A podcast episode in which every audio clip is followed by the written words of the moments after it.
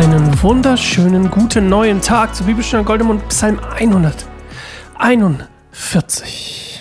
Folge 507 insgesamt, glaube ich. Lass mich kurz nachgucken, ob das stimmt. Eigentlich ist auch egal. Folge 500 irgendwas. Ähm, immer noch eine sehr epische Zahl. Und wir wollen heute lesen einen Psalm von David. Ganz genau die nächsten Psalme 141 bis 145 sind alle von David. Und das, was wir heute lesen wollen, das ist ein Abendgebet. Da geht es um ein ähm, um das Abendopfer. Und das wurde jeden Tag quasi ähm, dargebracht, ungefähr um 15 Uhr. Und ähm, das ist quasi der Anlass für diesen Psalm. So. Oder beziehungsweise, ja, nee, das kann man so sagen, ne? Der Anlass, ja. Okay. Und wir wollen direkt reinsteigen. Ich will kurz beten und dann machen wir kurz Pause. Pause. Ich sage immer Pause ist ja keine Pause. Wir wollen uns kurz auf uns selbst besinnen, auf, den, auf Gott in uns, uns bereit machen für Gottes Wort. Ist mir beim, beim Bearbeiten der, ähm, beim Schneiden der anderen Psalme schon aufgefallen. Ich sage immer Pause. Es ist ja keine Pause, sondern wir wollen ja wirklich uns auf Gott besinnen und auf den Geist, Geist Gottes in uns. Also, Jesus, danke, dass der Geist Gottes in uns wohnt. Danke, dass du den da platziert hast und dass wir dadurch so einen unglaublich schönen und intensiven Zugang zu dir ähm, haben dürfen, dass wir mit dir zusammen leben dürfen jeden Tag, dass wir in einer so innigen Beziehung mit dir stehen dürfen. Dafür danke ich dir und ich möchte beten, dass dein Wort heute im Psalm 141 uns durch deinen Geist in uns Erkenntnis und Offenbarung schenkt. Danke, Jesus. Amen.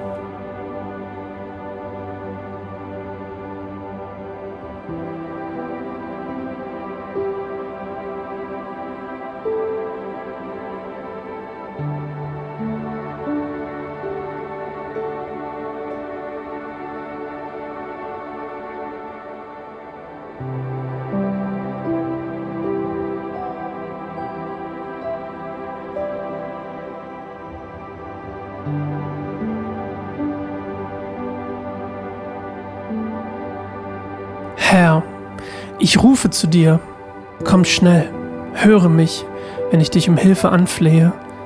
Nimm mein Gebet als ein Räucheropfer an und meine erhobenen Hände als Abendopfer. Herr, gib Acht auf das, was ich rede, und wache über meine Lippen. Lass nicht zu, dass mich das Böse reizt und ich an den Taten derer teilhabe, die Böses tun. Lass mich keinen Genuss an ihren Delikatessen finden. Wenn ein Gottesfürchtiger mich züchtigt, wird es mir nur gut tun. Sein Tadel ist wie ein lindernder Balsam, den ich freudig annehme. Während sie Böses tun, bete ich unablässlich. Wenn ihre Anführer von den Klippen gestürzt werden, dann endlich werden sie einsehen, dass meine Worte wahr sind.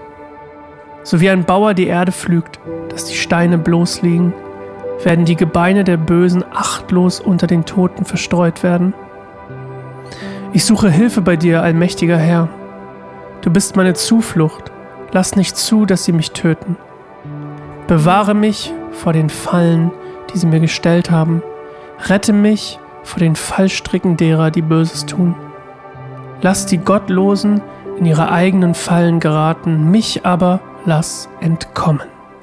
Ja, also, es fängt gleich damit an, was das eigentlich Spannendste an den ganzen Sachen, also daran ist, ist nämlich das mit dem Räucheropfer und den erhobenen Händen als Abendopfer. Tatsächlich in der Offenbarung, genau genommen Offenbarung 5 und, Kap und ähm, warte, 5 und Kapitel 8, da kommt es dann vor, dass das Räucherwerk das Gebet an sich ist. Und dass die erhobenen Hände quasi das die Haltung im Gebet sind und das eben passend zum, zum Abendopfer. Und wie gesagt, die, in der Offenbarung ist das Räucherwerk dann das Gebet. Ähm, das, das Gebet itself, will ich sagen, wie heißt das auf Deutsch? Das Gebet selbst. Ja, jetzt haben wir es. Und eben die, das, das Erheben der Hände, eine Gebetshaltung. Und eine coole Sache, die, die hier drin steht, die ich beim ersten Mal lesen auch nicht gemerkt habe, lass mich keinen Genuss an ihren Delikatessen finden. Die Delikatessen der Gottlosen sind eben die fleischlichen Gelüste. Und ähm, da kannst du jetzt dir drunter vorstellen, was du möchtest. Ähm, zum Beispiel die Ehe brechen, wie unser Freund David es auch getan hat. Ähm, Mord vielleicht sogar, Gier, ähm, die Lust an sich. Darum geht es quasi bei den Delikatessen. Und ähm, Leckerbissen steht, glaube ich, bei Luther, wenn mich nicht alles täuscht. Und ähm, ja, das ist eigentlich darum, was David uns hier sagen will. Er möchte den Versuchungen der Gottlosen quasi widerstehen, auch wenn sie, wenn sie vielleicht wie Delikatessen aussehen, dass sie keine sind.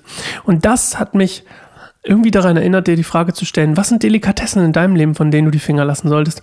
Ich habe letztens, als ich einkaufen war, gesehen, dass Chips im Angebot waren. Meine Lieblingssorte Chips. Und anstatt zwei Tüten zu kaufen und damit genügsam zu sein, zu denken, passt schon, habe ich sieben Tüten Chips gekauft.